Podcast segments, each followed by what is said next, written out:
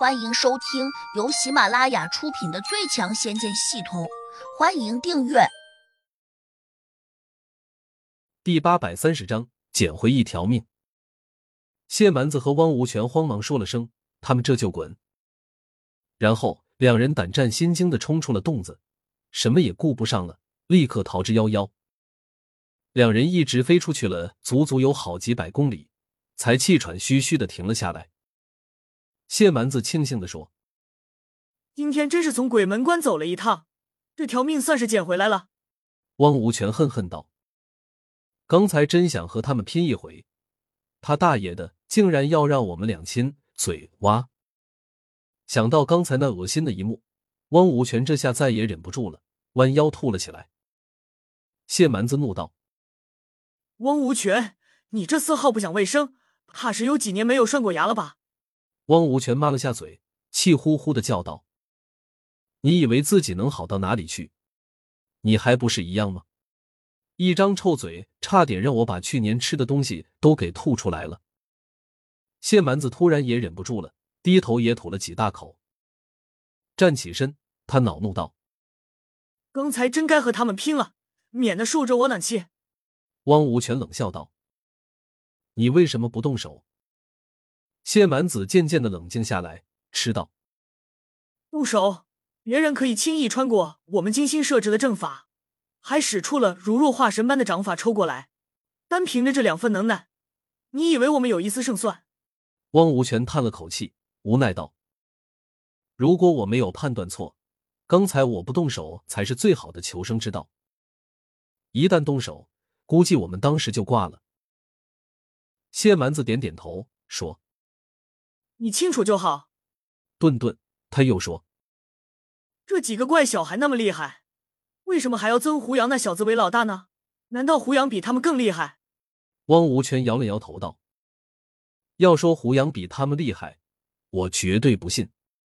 之所以他们愿意尊胡杨为老大，估计是胡杨暗中给了他们什么好处。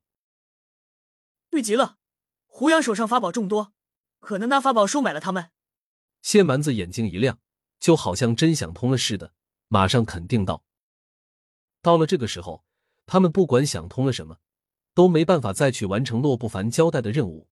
毕竟刚才那几个魔小孩把他们欺负的够呛，如果他们不赶紧逃离，只怕现在还不知会发生什么意外。”此时，胡杨还在山庄中同许梅喝着小酒，百狐地仙、千岛地仙和玄冥真人都没有急着离开。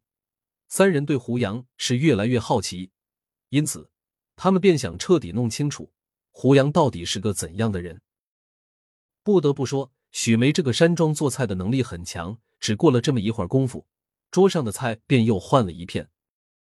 两地仙自持身份，当然也不会客气，他们径直走回到座位上，玄冥真人也跟着落座。许梅很会招呼人，除了百般尊敬胡杨外。还能顺手把两地仙伺候的舒舒服服的。今天难得来了这么多贵客，大家只管吃好喝好。如若我许没有什么招待不周的地方，诸位大人可得多多见谅。说着，许梅挨着给四人敬酒，一个也不得罪。胡杨自顾自的喝着酒，并没有要和两地仙攀交情的想法。玄冥真人看在眼里，暗自嘀咕：真会装，在这一届，不管是谁。哪怕寻界仙使洛不凡来了，他见到百狐地仙也得敬一杯酒。普通的修炼中人，没有谁不想攀上百狐地仙这种高枝。胡杨在身上法宝再多，也难以拥有百狐地仙那种崇高的地位。你居然装的如此清高，哼！以后有你后悔的。你很难有机会再像今天这样和百狐地仙坐在一起喝酒。现在的年轻人真是太任性了，居然不懂得利用这种千载难逢的大好机会。玄冥真人在这里一边替胡杨惋惜，一边鄙视着他不把握机会。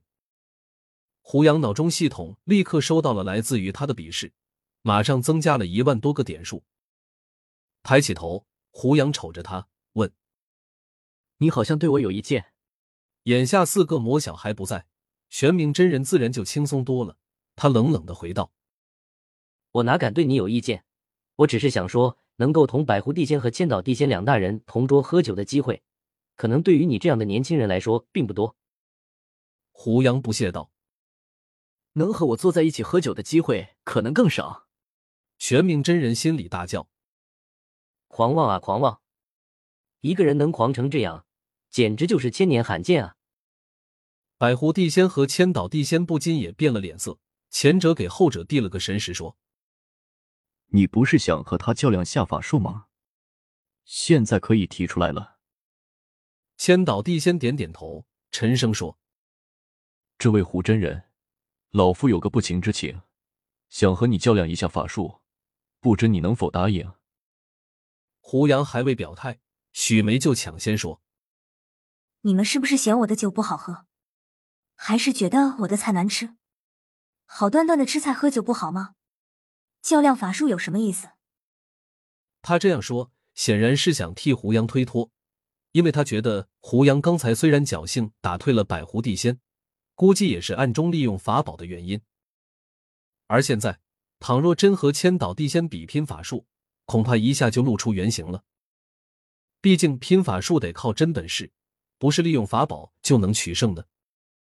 百狐地仙似乎也担心胡杨不接受，马上说：“点到为止而已。”许老板，我知道你担心胡杨吃亏，不过，我向你保证，千岛不会痛下杀手。仅仅只是和他切磋一下罢了。这，许梅这下找不到替胡杨开脱的理由了。许老板，既然他们有这样的雅兴，我就陪他们玩玩。